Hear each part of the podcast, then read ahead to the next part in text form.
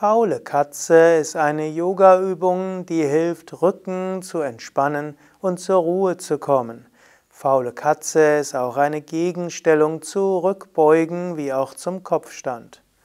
Taisya zeigt bei Yoga Vidya Bad Meinberg, wie es geht. Ausgangsposition ist der ist der Vierfüßlerstand. Typischerweise hast du ja vorher verschiedene Katzenvariationen geübt und von hier ausgehend setzt du dich dann auf die Fersen, du hältst die Hände vorne und entspannst dich dann.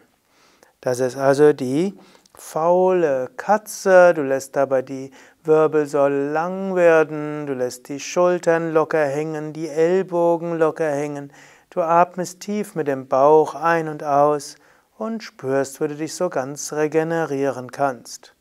Diese faule Katze ist auch eine Variation der Stellung des Kindes, der Embryostellung, Garbhasana, auch Balasana genannt.